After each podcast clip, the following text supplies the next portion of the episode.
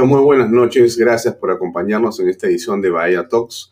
Mi nombre es Alfonso Bahía Herrera. Hoy tenemos dos invitados para conversar in extenso sobre lo que está pasando en el ambiente eh, político nacional. Uno de ellos es el doctor Lucas Gersi, que como ustedes saben está eh, liderando eh, una iniciativa ciudadana para conseguir firmas para evitar que la constitución sea modificada vía una asamblea constituyente. De, eso vamos a hablar en los siguientes minutos. Y en la segunda parte del programa tendremos a Augusto Cáceres. Augusto Cáceres es alcalde de San Isidro, pero no va a conversar con nosotros sobre su labor municipal, que es importante y notable, sino sobre otra iniciativa ciudadana que también tiene una eh, singular importancia en esta coyuntura. Ambos van a ser invitados de nuestro programa en los siguientes minutos. Eh, comencemos, eh, sin embargo, por eh, simplemente mencionar que hace unos minutos se produjo la primera conferencia de prensa del em, primer ministro Guido Bellido, una persona, en realidad a estas alturas ya un personaje altamente cuestionado, altamente cuestionado por las dos investigaciones de apología al terrorismo que eh, tiene en curso. Eso es lo que eh, dice la Fiscalía y en eso estamos en este momento con respecto de su persona. Pero lo que está pasando con el gabinete, lo que está ocurriendo eh, con el señor Guido Bellido, tiene que ver, y déjenme mostrarles simplemente para poner un poquito de información en sus manos en este momento. Esto es em, alguna de las carátulas de los diarios el día de hoy en la capital. Y me parece importante eh, señalarlo porque continúa este tema eh, constante y permanente sobre el eh, uso de los espacios de los cargos públicos para poner a gente del partido sin ningún tipo de consideración en relación ni a la experiencia ni a la capacidad. Miren ustedes, ahí está el comercio, señala escándalo y cuotas en nuevos cargos públicos.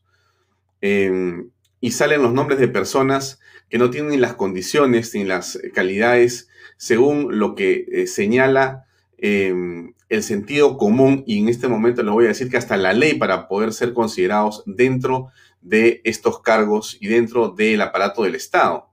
Em, también, o comentarles, ahí está, en, correo dice Estado en descomposición. Salen otra vez fotografías de personas. La propia el propio diario La República, ¿no? Siguen los nombramientos cuestionados en el Ejecutivo. Esta es una constante que se está repitiendo de una manera que es, por decirlo menos, a estas alturas eh, vergonzosa. Pero, ¿qué tiene que ver esto con lo que dijo el día de hoy eh, en una carta muy importante el defensor del pueblo? Una carta que es a estas alturas tremenda. Está ahí la carátula de la carta. Déjeme simplemente hacer un brevísimo comentario al respecto, pero me parece central hacerlo, porque si no, entonces no lo ayudamos a usted o no lo ayudamos a usted, señora o señor, a tener una idea de lo que está ocurriendo. Lima 4 de agosto, a Pedro Castillo Terrones, o sea, el defensor del pueblo le envía una carta a Pedro Castillo Terrones como presidente constitucional de la República. ¿Y qué le dice en la carta?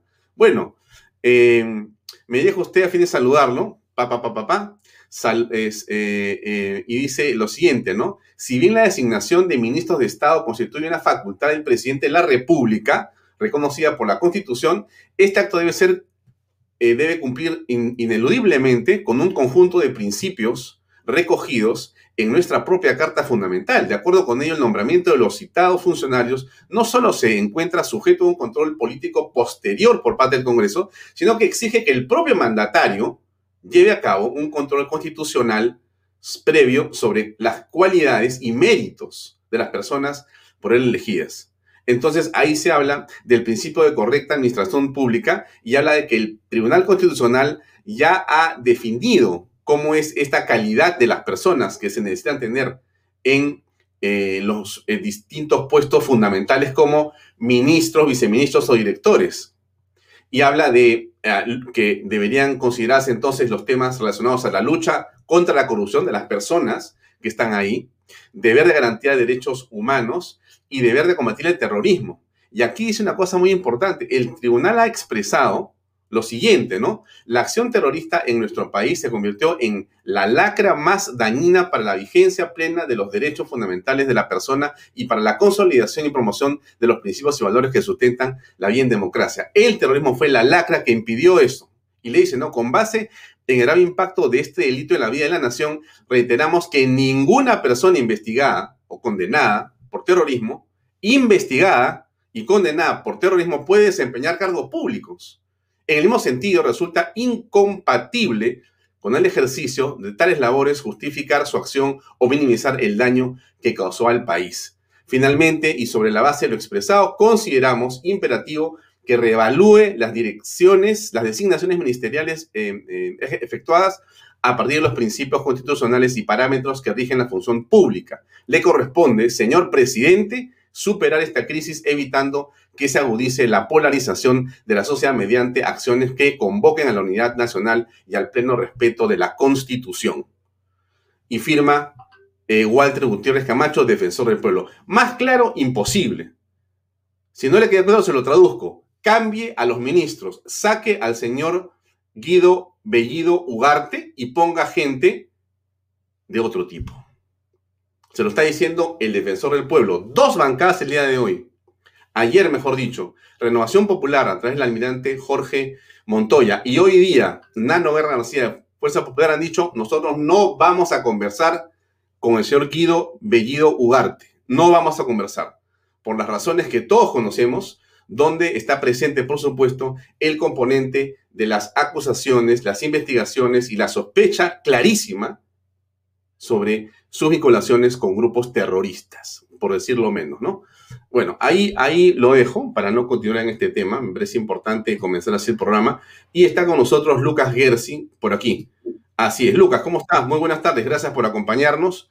Y mi invitación, por cierto, que te la reitero y te he dicho y te lo hago público, este programa es tu programa, Lucas. Te lo he dicho y te lo quiero reiterar nuevamente, porque tu iniciativa es una iniciativa de enorme trascendencia para la nación, más en este momento. Entonces, solamente el recordaris para quien no la tiene clara todavía, qué estás haciendo y cómo va lo que estás haciendo. ¿Por qué es importante? Por favor.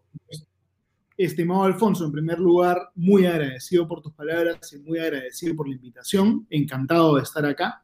Eh, básicamente lo que nosotros estamos planteando, como ya lo hemos mencionado públicamente en otras oportunidades, es un proyecto de ley para modificar el artículo 206 de la Constitución, señalando de manera expresa que no puede haber una asamblea constituyente en el Perú. Hoy en día la Constitución ni prohíbe la asamblea constituyente, ni permite la asamblea constituyente, no dice nada al respecto. Al no decir nada al respecto, la mayoría de constitucionalistas interpretan que hay una prohibición implícita, pero nosotros queremos transformar la prohibición implícita en una prohibición expresa, de manera tal que haya un candado que defienda el ordenamiento constitucional y de manera tal que no esté amenazado el Perú con esta posible asamblea constituyente que puede plantear, en primer lugar, un espacio de poder absoluto, donde podrían suprimirse principios democráticos, suprimirse derechos fundamentales, eliminarse los límites a la reelección presidencial, etcétera, etcétera, sin ningún tipo de control.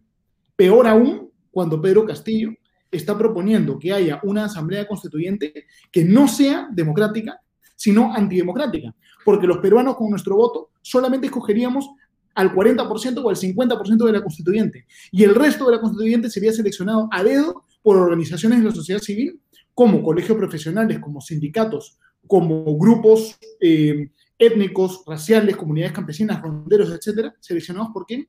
Por el señor Castillo. Entonces, quieren entregarle poder absoluto a una asamblea constituyente electa de manera antidemocrática. Y frente a esta amenaza, estamos movilizándonos nosotros, recolectando firmas para decirle no a la Asamblea Constituyente. La OMPE pide, para poder presentar este proyecto de ley, un mínimo de 80.000 firmas. Pero nosotros queremos llegar mucho más allá. Ya estamos teniendo cientos de miles de firmas, definitivamente más de 100.000 firmas. Y estamos en diversas regiones del país recolectando firmas para poder presentar esta iniciativa y estamos avanzando bastante bien. Desde aquí, un agradecimiento sincero, lleno de optimismo a todas las personas que nos apoyan y vamos a seguir en esta lucha democrática.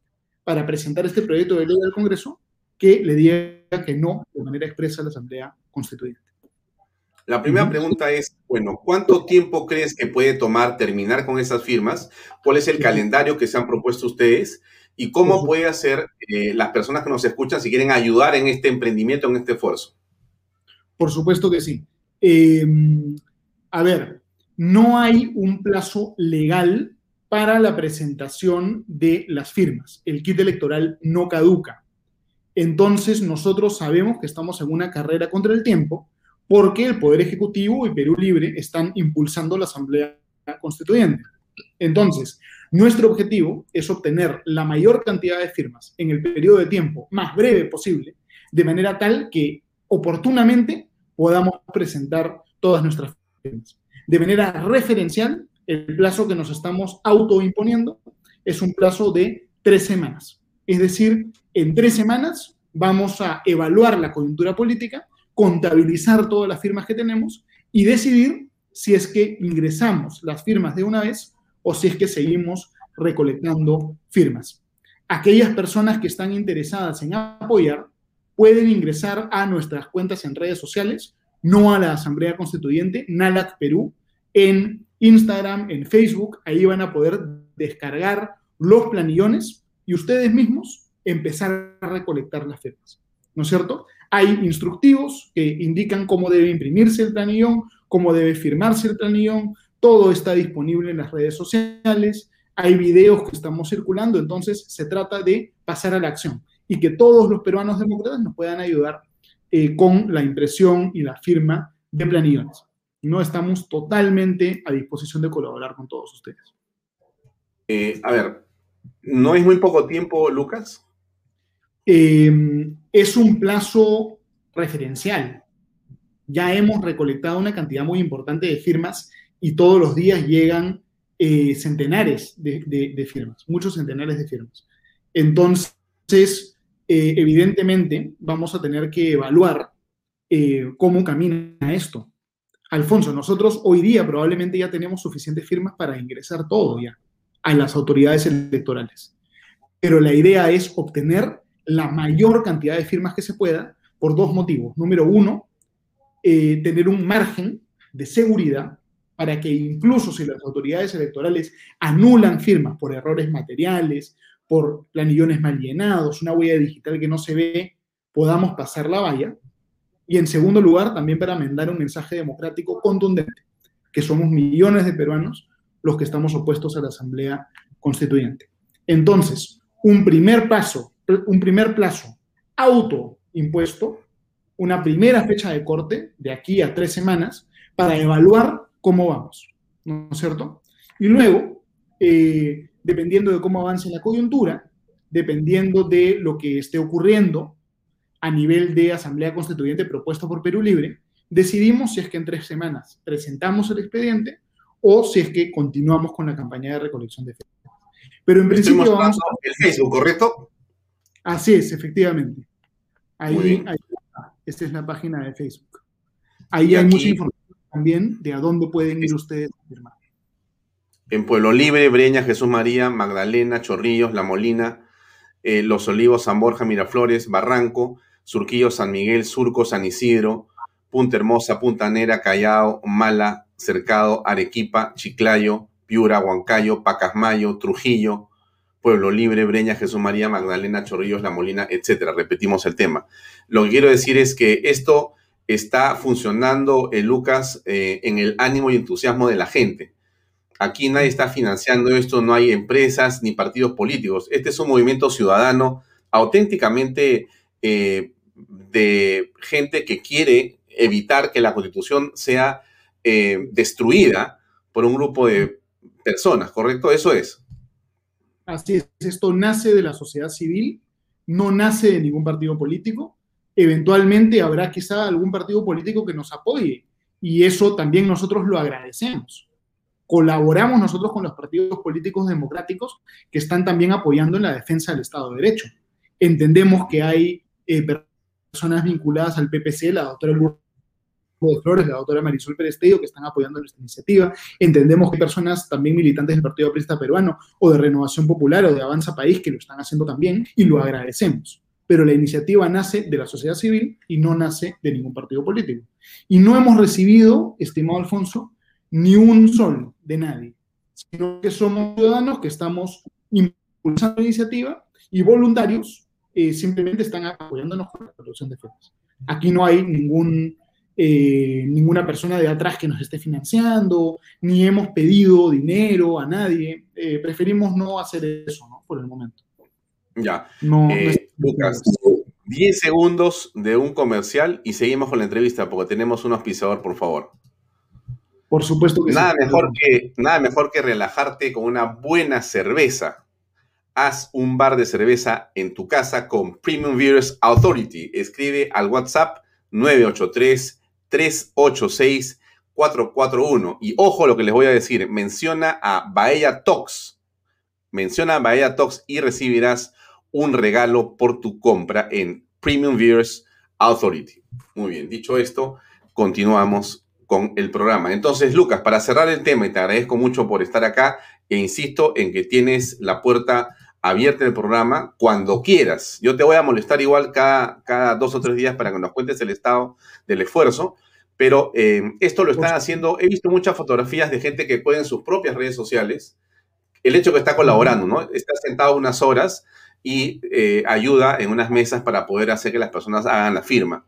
Em, bueno, te he visto en algunos mítines también eh, tratando de incentivar el esfuerzo que estamos y que se está haciendo. Em, ¿Qué más le podría decir a las personas que nos están escuchando, que quieren saber algo más de la iniciativa y cómo poder sumarse en ayudar? ¿A quién llaman? ¿A través del Facebook se contactan o un teléfono? A través del Facebook se pueden contactar. También eh, pueden eh, intentar contactarse personalmente conmigo yo estoy abrumado también de mensajes, pero hago lo, posible por contestar todos los mensajes. Entonces, si hay alguna persona que me ha escrito personalmente a mi Facebook, por ejemplo, y no les he contestado, tengan mi paciencia, estoy intentando hacerlo, pero también pueden escribirme si que quieren. Pero en principio, todo a través de las cuentas institucionales, creo que es la mejor forma de contactarse con nosotros reitero algunas, algunos, algunas pautas. ¿no? Número uno, nuestra propuesta no gatilla de manera inmediata o automática un referéndum. Lo que nuestra propuesta hace es alcanzar un proyecto de ley al Congreso de la República. El Congreso de la República tramita el proyecto de ley y eventualmente esto puede dar lugar a un referéndum o no, ¿no es cierto? No es que sea automáticamente un referéndum y no es que se bypassee al Congreso de la República.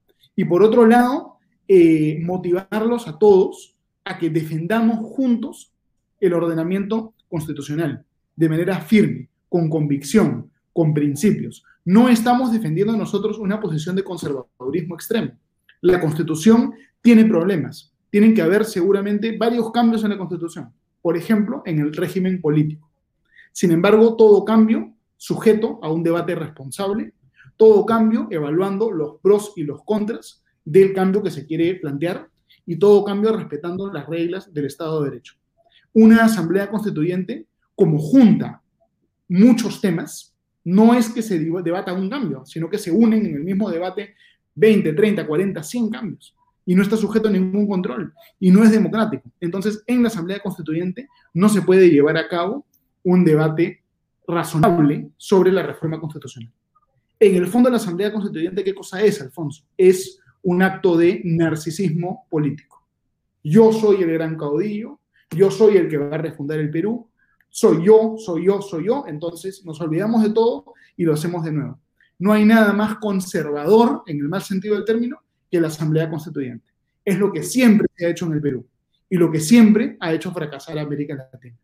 No más de estos caudillismos mediocres que siempre nos han condenado al subdesarrollo en la región hagamos una revolución de verdad, diciéndole que no a las malas costumbres del pasado y planteando el respeto a la institucionalidad, cambios parciales, responsables, que ponderen los pros y los contras de la reforma que se quiere instalar y un poder limitado, no ilimitado.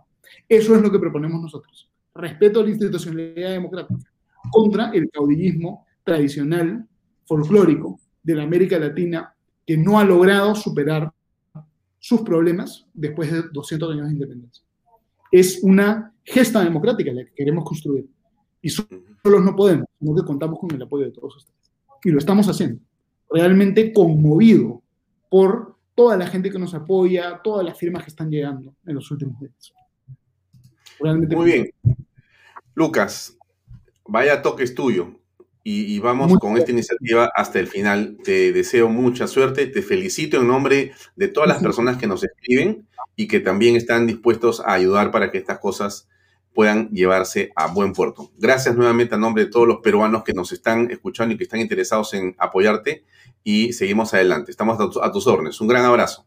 Muchísimas gracias, Alfonso. Igualmente a tus órdenes. Y nada, estamos acá en la trinchera democrática, al pie del cañón, para defender el Estado de Derecho. Muchísimas gracias. Gracias. Bien, amigos, eh, era Lucas Gersi, un joven abogado que ha tenido eh, esta iniciativa que nos parece central e importante, que se secunde. Es una manera de garantizar que, eh, ojo, ¿no? La Constitución de la República no es sagrada en el sentido que no se puede modificar. Lo que quiere el señor Pedro Castillo, el señor Cerrón y el equipo de gente que lo secunda no es hacer cambios constitucionales, quieren hacer una nueva constitución a través de una asamblea constituyente que en todas partes del mundo, en estas circunstancias, es el prólogo de una dictadura, de un modelo comunista que pretende quedarse en el poder, eh, permanentemente en el poder. Eso es algo que está, es de manual, de manual. Entonces, no es de que no se quiera hacer cambios constitucionales. De hecho, hay que hacer una serie de modificaciones en la Carta Magna. Tendrán que hacerse tal y como lo manda la propia Carta Magna. Ese es el tema central de esta iniciativa y yo creo que eso es lo importante. Bien, eh, continuamos con el programa. Esta vez estamos con nuestro segundo invitado, el eh, señor Augusto Cáceres, que ya está con nosotros aquí. Augusto, muy buenas noches. Gracias por acompañarnos. ¿Cómo estás? ¿Qué tal, Alfonso? ¿Cómo estás? Gusto de saludarte a ti y a toda la audiencia. Un abrazo fraterno para todos. Bien, no estás acá, Augusto, en tu calidad de alcalde, tú eres alcalde de San Isidro, pero no vamos a hablar eh, en lo absoluto sobre el tema municipal, sino sobre una iniciativa o sobre un tema que tiene que ver más bien con política y con política nacional. Tú estás inscrito en un partido político y em, estás en torno a un evento que es importante. ¿Qué partido es y qué estás eh, impulsando? Sí, este, Alfonso, mira, yo soy miembro de, Acción, soy militante, soy correligionario de Acción Popular, el partido que fundara en el año 1956 el arquitecto don Fernando de Terry, partido que este año acaba de cumplir 65 años de fundado y de actividad democrática comprobada a través de todo este tiempo. Yo soy militante de Acción Popular y soy miembro del plenario de Acción Popular. Digamos, el plenario de Acción Popular es una especie de, parlamento dentro de Acción Popular eh, en el cual estamos las autoridades que somos elegidas democráticamente por el periodo de nuestra elección. Así que soy miembro del plenario de Acción Popular. Pero lo que yo he recibido de parte tuya y de otros miembros de Acción Popular es esta suerte de ultimátum al gobierno de Pedro Castillo un ultimátum al gobierno de Pedro Castillo, que lo pongo aquí, amigos, para compartirlo con ustedes y que lo veamos rápidamente. Acá dice, el jueves 5 de agosto a las 5 de la tarde marcharemos hacia el monumento del ultimátum de la Merced. Le daremos un ultimátum a Pedro Castillo exigiéndole la renuncia de Guido Bellido y su gabinete improvisado, misógino y filoterrorista. Lugar de la concentración Iglesia de la Merced, o sea, mañana, mañana, jueves 5, perdón, jueves a las 5 pm, ¿correcto? Lugar de concentración, Iglesia La Merced Girón de la Unión, cercado de Lima, con una sola bandera, la del Perú, con un solo himno, el de la patria y con un solo lema, adelante. Bueno, con, esta, eh, con este diseño eh, se está llamando a una eh, protesta pacífica, a una manifestación de inconformidad que viene de un grupo de correligioneros de Acción Popular. Hemos escuchado, hemos visto, sabemos lo de Renovación Popular, sabemos lo de Fuerza Popular, ahora estamos hablando con Acción Popular. Solamente para tener una idea, amigos, de, de qué estamos hablando, déjenme compartir con ustedes este cuadro, me parece importante, ojo con el cuadro, estimados, esta es la distribución de escaños del Congreso de la República para el periodo que tenemos ahora hasta el 26. Si llegamos al 26, lo digo con toda seriedad y con toda franqueza. Pero esto que está acá ustedes ven ahí algo importante. Déjenme decirles que eh, Renovación Popular tiene 13 escaños, 13 congresistas. En realidad tiene 12 porque uno se fue. 12 más Fuerza Popular 24, son 36, 36 congresistas que ya le han dicho al señor eh, Guido Bellido Ugarte, no vamos a escucharte. Y esto tiene una importancia capital por lo que hemos leído con respecto al documento del defensor del pueblo. No se puede, no se puede.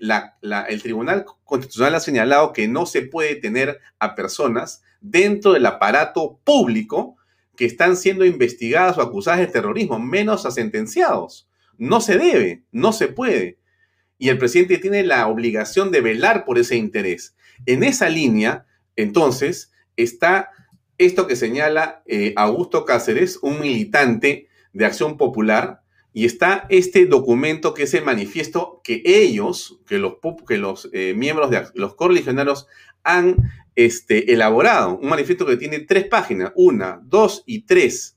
¿Qué cosa dice el manifiesto? Muchas cosas. Me, voy a la conclusión solamente, no, no pretendo que ustedes lo lean, pero yo sí lo voy a leer. Dice, primero, por lo tanto, la demanda, ¿no? Primero, desista públicamente y por escrito, con su firma como presidente de la República, de todos los anuncios propuestos en su discurso ante el Congreso que ha señalado en este manifiesto. Segundo, cese al gabinete Bellido. Tercero, nombre un gabinete de consenso entre todas las fuerzas políticas representadas en el Congreso de la República. Cuarto, inicie una red, una real y consistente reconciliación entre los peruanos sin distingo alguno. Quinto, trabaje sin desmayo y sin pausa por el tema del COVID eh, y por supuesto por los otros temas fundamentales que son el tema de educación y la reactivación económica. Eso es lo que está haciendo Acción Popular. Nos cuenta entonces ahora Augusto Cáceres, ¿qué viene?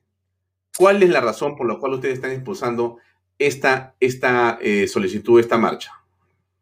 Mira, Alfonso, eh, a raíz del discurso del presidente de la República ante el Congreso de, nuestro país, eh, observamos algunas cosas que verdaderamente nos han alarmado tremendamente. Y es a raíz de ello que hemos, personalmente yo he hecho este manifiesto al Perú, alertando sobre el grave, la grave amenaza sobre la democracia que se cierne sobre nuestro país de seguir en este camino.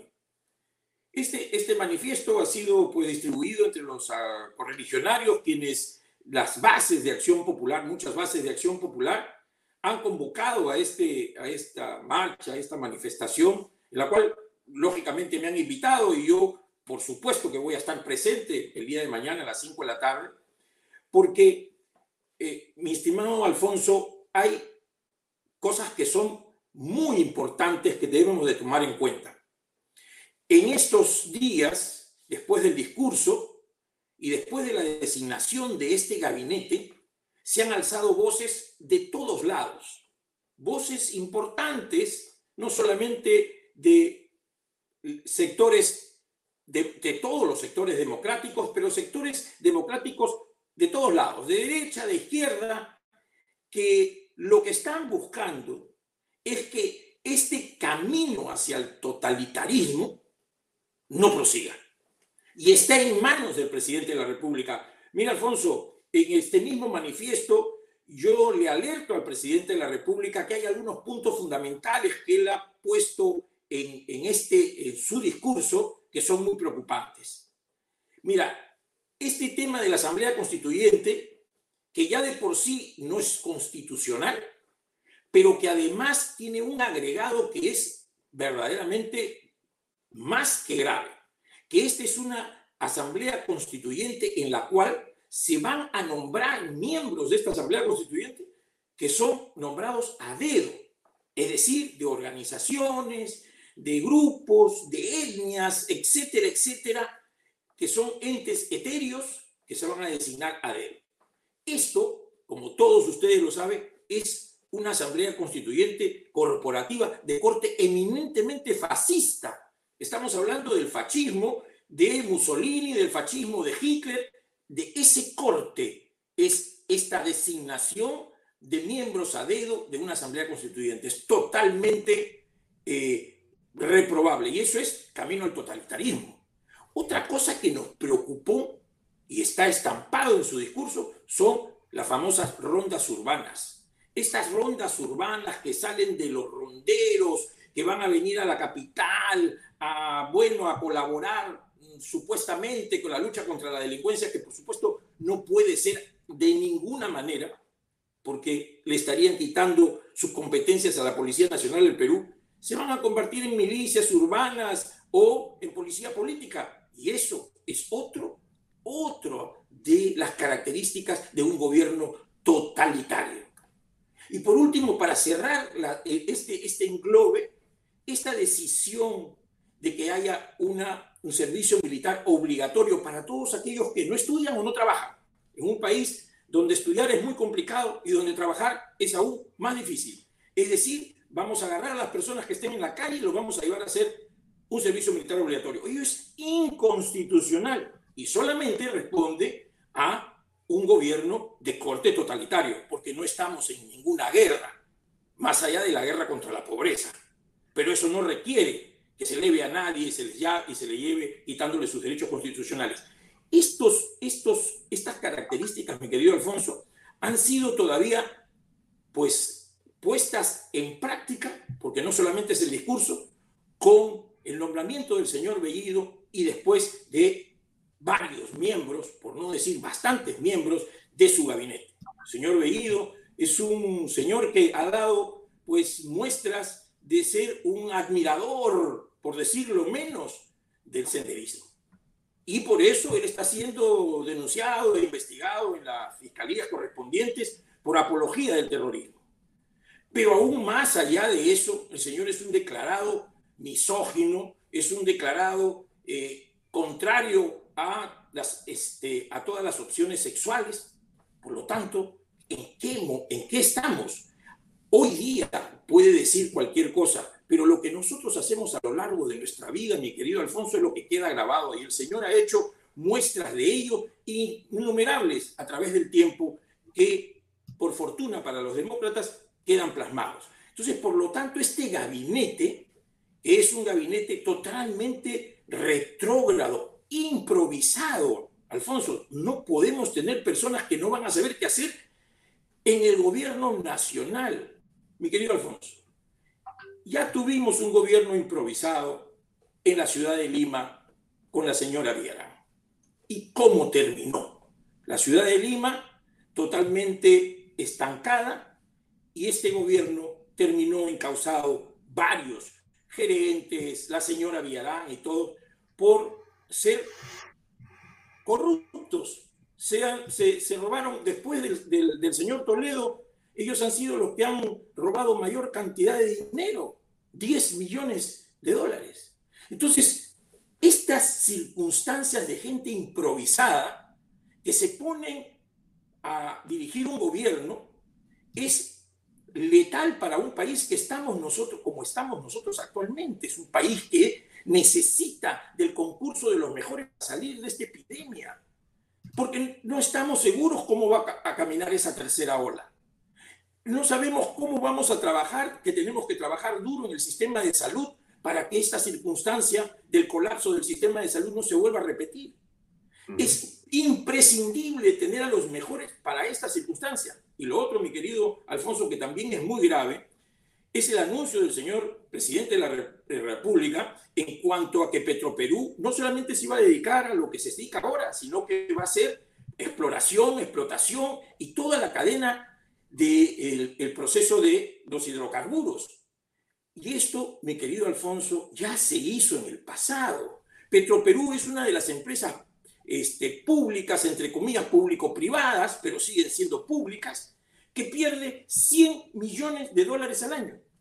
Y ha perdido miles de millones desde que se formó en el gobierno militar, en la dictadura militar. Y por eso es que esta visión retrógrada de lo que es el país no va a llevar a ningún puerto, Alfonso. Y es por ello que hemos alzado nuestra voz, porque vemos en este camino un camino hacia el totalitarismo.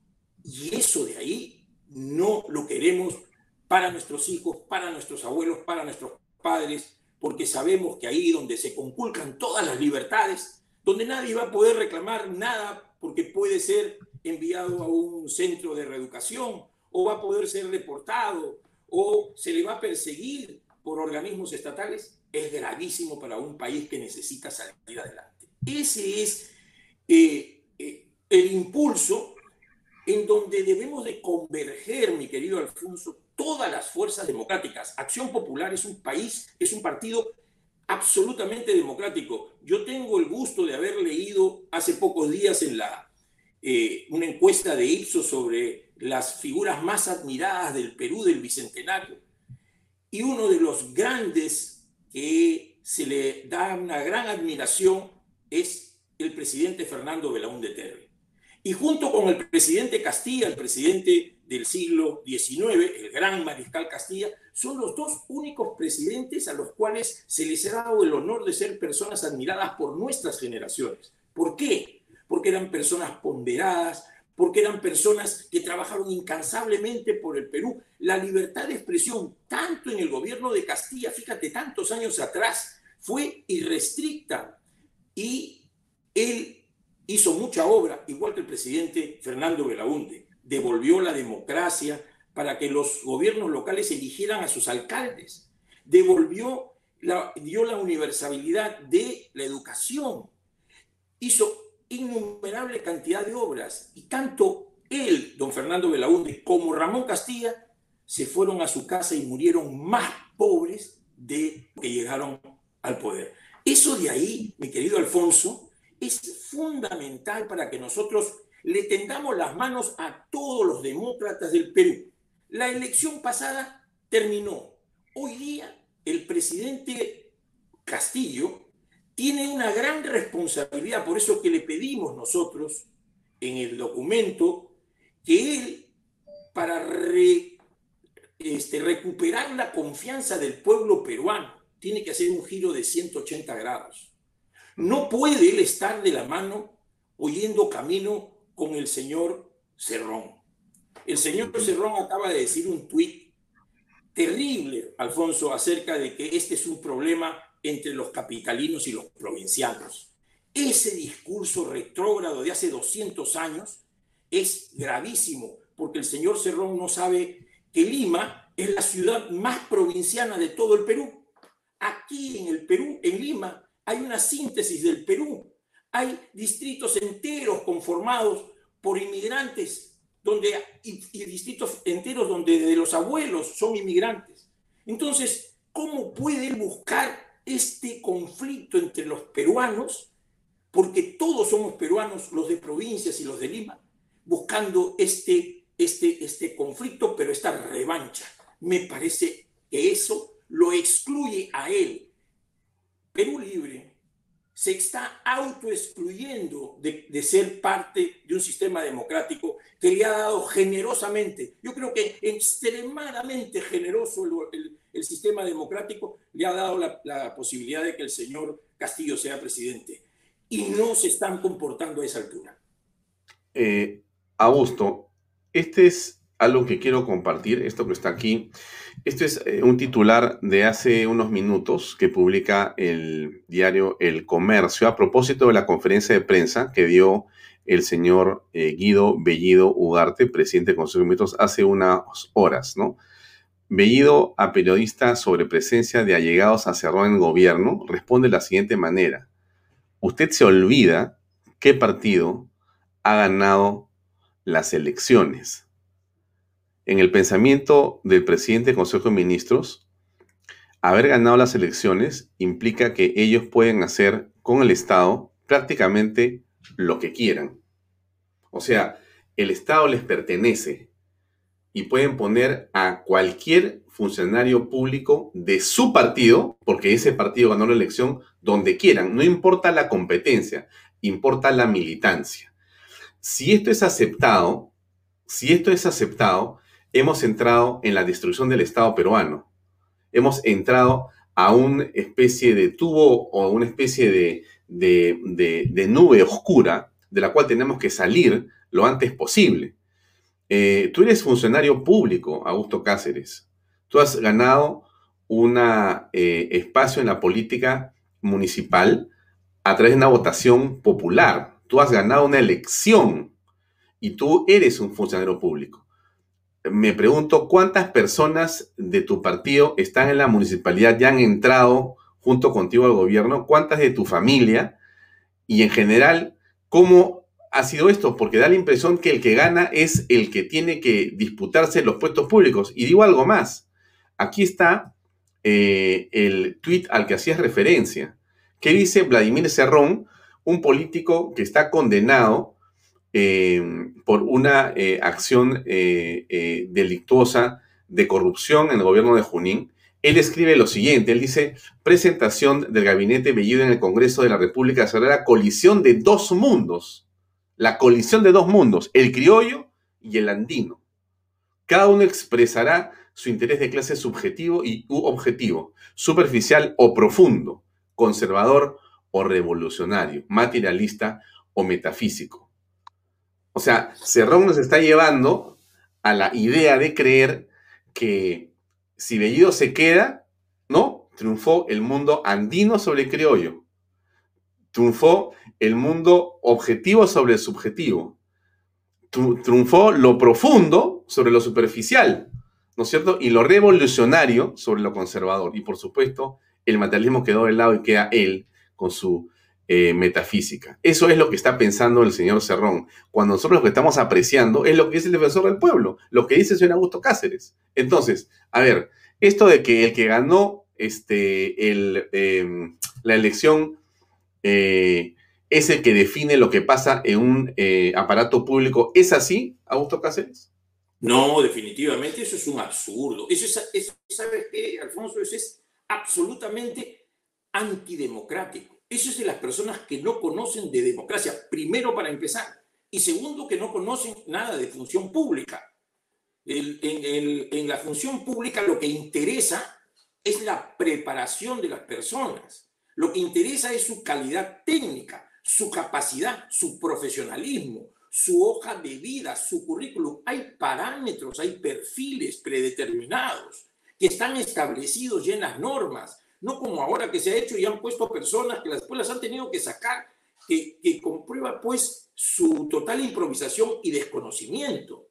Pero, Alfonso, este desconocimiento es un desconocimiento adrede, porque eh, los señores de Perú Libre vienen de gobernar un, un este, una región ellos han estado gobernando una región y desean que sus partidarios, que muchos están procesados para que vengan a trabajar al gobierno central para hacer lo mismo que los dinámicos del centro? Pues aquí el, aquí el, el presupuesto de la República no son de dos mil millones de soles. El presupuesto de la República son 200 mil millones de soles. Es decir, le vamos a dar las arcas abiertas a estas personas, muchos de ellos con antecedentes delictivos, al señor Cerrón, que es condenado por un delito de corrupción y que ya ha quedado claro que su condena está consentida, es decir, el señor no tendría, no debería tener sangre en la cara para poder pronunciarse y sin embargo se pronuncia porque él lo que quiere es destruir este Estado democrático que tan difícil nos está costando construir. Es un Estado, por supuesto, la democracia en el Perú es débil, es frágil, tiene serias imperfecciones y tenemos que mejorarla para construir más democracia. Pero lo tenemos que hacer todos los que creemos en la democracia. Mi querido Alfonso, no pueden venir personas que no creen en la democracia, que quieren liberar al señor Guzmán, señor, por decir algo. Esto es inaudito, esto es verdaderamente inconcebible en una democracia. El terrorismo, como lo ha dicho el defensor del pueblo, es la peor lacra que le puede haber sucedido a nuestra patria. Y esto de aquí tenemos que interiorizarlo todos los demócratas, demócratas de cualquier partido político, demócratas de cualquier posición. Tenemos que consensuar, mi querido Alfonso, para impedir que este proyecto totalitario siga avanzando. Está tomando, está tomando cuerpo. Eh, vamos a ir a una pausa de 10 segundos, por favor. Eh, nada mejor para relajarse, estimada señora, estimado señor que nos sigue, que una buena cerveza. Haz un bar de cervezas premium en tu casa. Llama a Premium Beers Authority. Escribe al WhatsApp 983-386-441. Menciona a Baella Talks en esa llamada telefónica y vas a recibir un premio regalo por tu compra en Premium Beers Authority. Bien, seguimos en esta conversación con Augusto Cáceres. Em, hay muchos temas que están preocupando a Augusto, otro de los cuales que también eh, llaman la atención de manera poderosa es esta relación que tiene el señor Pedro Castillo con la prensa. Eh, ¿Qué significa esto? Em, no me vas a dejar mentir ni tú ni la gente que nos esté escuchando, pero al señor Pedro Castillo, ahora presidente constitucional de la República del Perú, no se le escucha. No se le escucha. Es decir, el señor Castillo, desde que comenzó la segunda vuelta, y me imagino que em, en función de los resultados de sus declaraciones, que eran eh, cada día y cada vez más calamitosas, decidió, seguro en consejo de sus estrategas, no hablar. Y no habló. Con las justas hubo, como ustedes recuerdan, uno o dos debates que se tuvo que forzar para que pudiera asistir el señor a los debates, pero no ha hablado con la prensa. Hoy día es miércoles. Hoy día se cumplen ya, ¿cuántos? Ocho días del gobierno del señor Castillo no ha hablado con la prensa. Esto es inédito en la historia del Perú. ¿ah? Y entonces eh, la Sociedad Nacional de Radio y Televisión ¿no? ha dicho lo siguiente el día hace unas horas. Los ciudadanos tienen el derecho a acceder a la información y las autoridades y los medios de comunicación deben brindarla de manera libre y transparente. Hacemos una invocación al presidente de la República ¿no es cierto?, para que permitan la participación del personal de prensa a las distintas actividades que en la condición de su autoridad están ustedes realizando. Eh, es la, la, obligación, el deber de la autoridad permitir el acceso de la prensa internacional destacada o nacional destacada para poder cubrir las actividades de los respectivos despachos de comunicación. Y eso es lo que no se está haciendo. Hoy día ha habido una conferencia eh, de prensa, más que nada una declaración del señor este, Guido eh, Bellido, pero al Consejo de Ministros, que ustedes han visto hace, unos rato, hace un rato a través de los medios, estaba el presidente, pero no se podía preguntar nada. Entonces, estamos en una situación realmente eh, sui generis, muy extraña, con un presidente que se mueve entre esa casa misteriosa de Breña y Palacio de Gobierno, eh, obligado por la gente en la calle y por una serie de cartas que se le han enviado a que vaya a Palacio a despachar, porque eso es lo que dice la ley y lo que corresponde, no es el presidente de una chingana. No es el presidente de una chingana, es el presidente del Perú. Y el Perú merece el respeto de la autoridad, que tiene que ser quien tiene que cumplir en primer término, para justamente decir lo que corresponde. Es decir, la ley se cumple, el señor se siente en palacio y despacha. No es un favor, no es un favor que nos está haciendo, es lo que dice y lo que corresponde al respeto de la primer, del primer ciudadano de la nación. Entonces, Augusto, ¿cómo ves tú esta situación de la comunicación y la transparencia entre el presidente y la opinión pública? Sí, Alfonso, sumamente preocupante, porque responde a una, desde mi punto de vista, responde a, un, a una manera de pensar en la cual eh, el secretismo es parte importante de los jerarcas de la parte más alta de los gobiernos este, autoritarios. Es decir, no sé cuántos han podido hablar con, Fidel Castro, cuántos podían hablar con, con, con Stalin, ¿no? ¿Cuántos pudieron hablar con, con Mao Zedong? Es decir, el secretismo de sus vidas era lo más importante. Pero yo lo veo aún más allá, incluso de la concepción de estos gobiernos totalitarios, en el cual el presidente es casi una figura decorativa y es el secretario general del partido el que gobierna, porque en realidad el que gobierna es el partido, el, partido, en este caso los partidos comunistas. Entonces, este, esta manera de pensar en donde el señor Cerrón es el que habla, manda tweets, tweets y dice lo que debe decir y si él pudiera salir a hablar, lo haría, solamente su condición de ya este, condenado por corrupción no se lo permite, por eso que él ha hecho todo lo posible, ha ido hasta las últimas consecuencias para que se le anule la sentencia, de tal manera que él pueda ser el vocero del, del, gobierno y tener una parte en el gobierno, pero no ha podido, ha puesto ahí dos, dos alfiles que van uno a la derecha y otro a la izquierda del, del, del presidente de la República a donde va, y entonces, esta es una manera de ser pues, de los partidos comunistas de corte totalitario, que, en el cual el secretario general es el que, el secretario general del partido es el que gobierna. Porque, mm, a ver, Brezhnev, eh, este, eh, y todos los, los, los este, mandamases en la, Unión, en la ex Unión Soviética eran este, los secretarios generales y el presidente del partido era un brillante desconocido.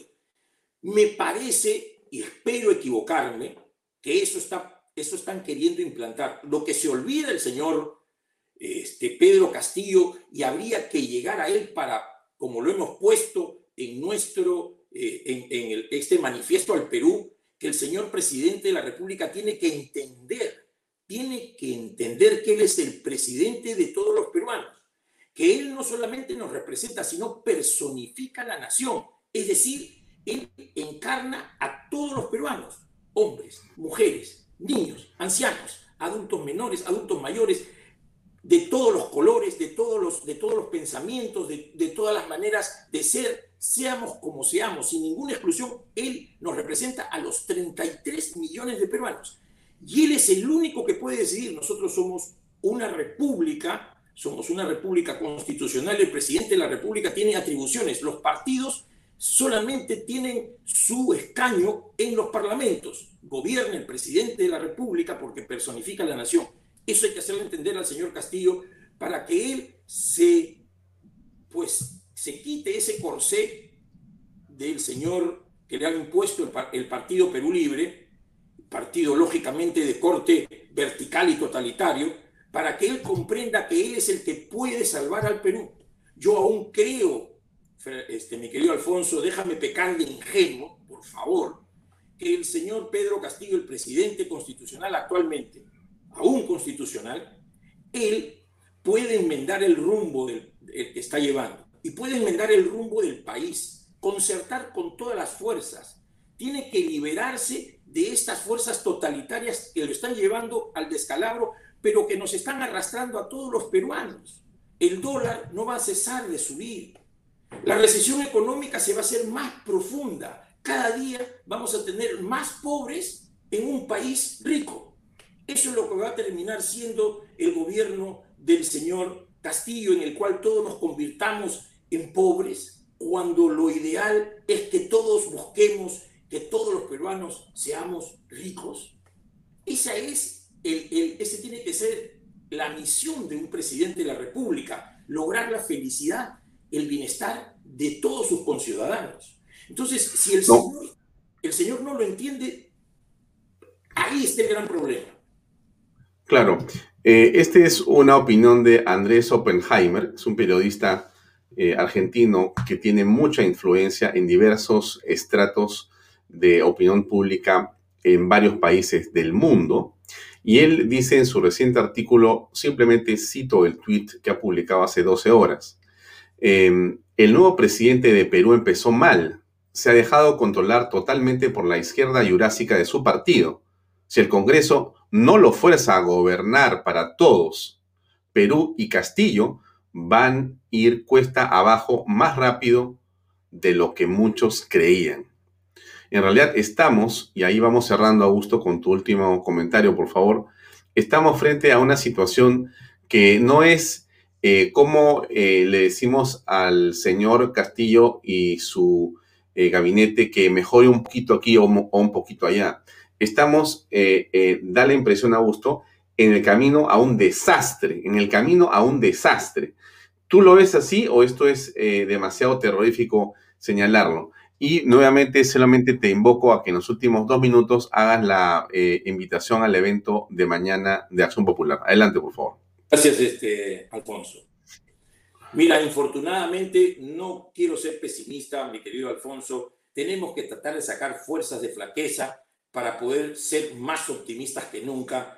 Los peruanos no nos podemos dejar vencer por el infortunio, pero si no, si no cambiamos el rumbo que está tomando este gobierno, eso que se ha puesto ahí va a convertirse en una dolorosa realidad para todos para todos los que ahora ni siquiera se percatan de que está sucediendo.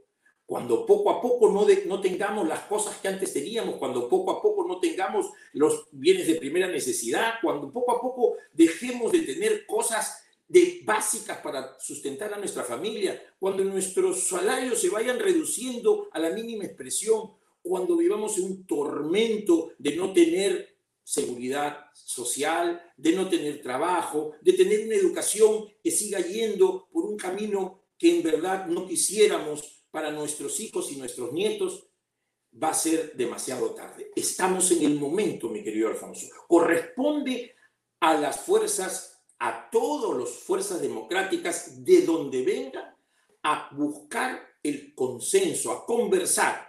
En otro, estamos en una situación totalmente distinta a después de las elecciones. Ya se deben de acabar los reproches y el enfrentamiento, porque eso es lo que están buscando, que se agudicen las contradicciones. Es decir, en el, en el marxismo, agudizar las contradicciones no es pelearnos entre nosotros y los marxistas, no, que nos peleemos entre nosotros para ellos poder seguir escalando y tomando el poder. Dejemos estas, estos enfrentamientos, busquemos el consenso en Acción Popular estamos trabajando permanentemente para buscar el consenso. Por eso tenemos a una presidenta del Congreso, a Mari Alba, correligionaria, como presidenta del consenso porque del Congreso porque se buscó el consenso y seguimos buscando el consenso nosotros.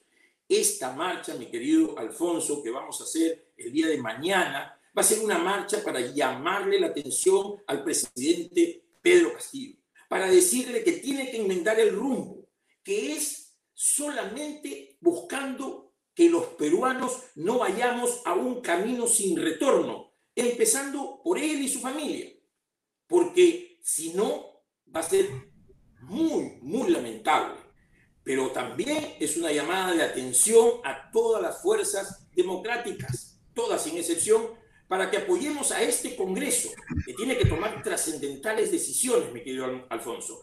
Tenemos que estar ahí, vamos a hacer una voz, por supuesto es una marcha pacífica, muy, muy de, mucho cariño, como hacemos en Acción Popular, buscando siempre que la democracia prevalezca y las libertades. Muy bien, Muy bien. gracias Augusto por tu presencia en Vaya Talks. Hasta otra oportunidad y éxito mañana. Envíanos las fotos y los videos de la marcha para poder compartirlos aquí en nuestro programa. Gracias y muy buenas noches. Gracias por acompañarnos. Gracias a ti, mi querido Alfonso. Un abrazo para toda tu audiencia, para todos. Gracias, muy amable. Bien, amigos, era Augusto Cáceres, eh, que es un eh, em, populista, un correligionario. Está hablando acá a título eh, personal y como político, no como autoridad eh, municipal. les vuelvo a invocar a los que están interesados en relajarse, los que quieren y los que pueden, por supuesto, con una buena cerveza. Hagan eh, un bar de cervezas premium en casa. Ahí está Premium Beers Authority. Llamen al teléfono 983-386-441. Mencionen el, eh, a Bahía Talks en esa llamada telefónica y van a recibir un regalo por su compra. Premium Beers Authority. Ahí está el teléfono y está también en las redes, en las redes sociales. Gracias por acompañarnos, amigos, como todas las noches en Bahía Talks. Nos despedimos hasta mañana a las 7 en punto. A las 6 y media de la tarde no se olviden de ver Hablemos de Política Condena Seminario y después siguen ustedes con Bahía Talks. Y mañana tenemos un programa nuevo en la noche eh, que se llama Familias Vulnerables con Juliana Calambroyo. Va a estar ella con Juliana Caxa de invitada. Entonces tenemos un bloque desde las seis y media hasta las nueve de la noche aquí en Canal B, el canal del vecindario que hacemos con todo cariño para todos ustedes. Gracias y muy buenas noches. Permiso.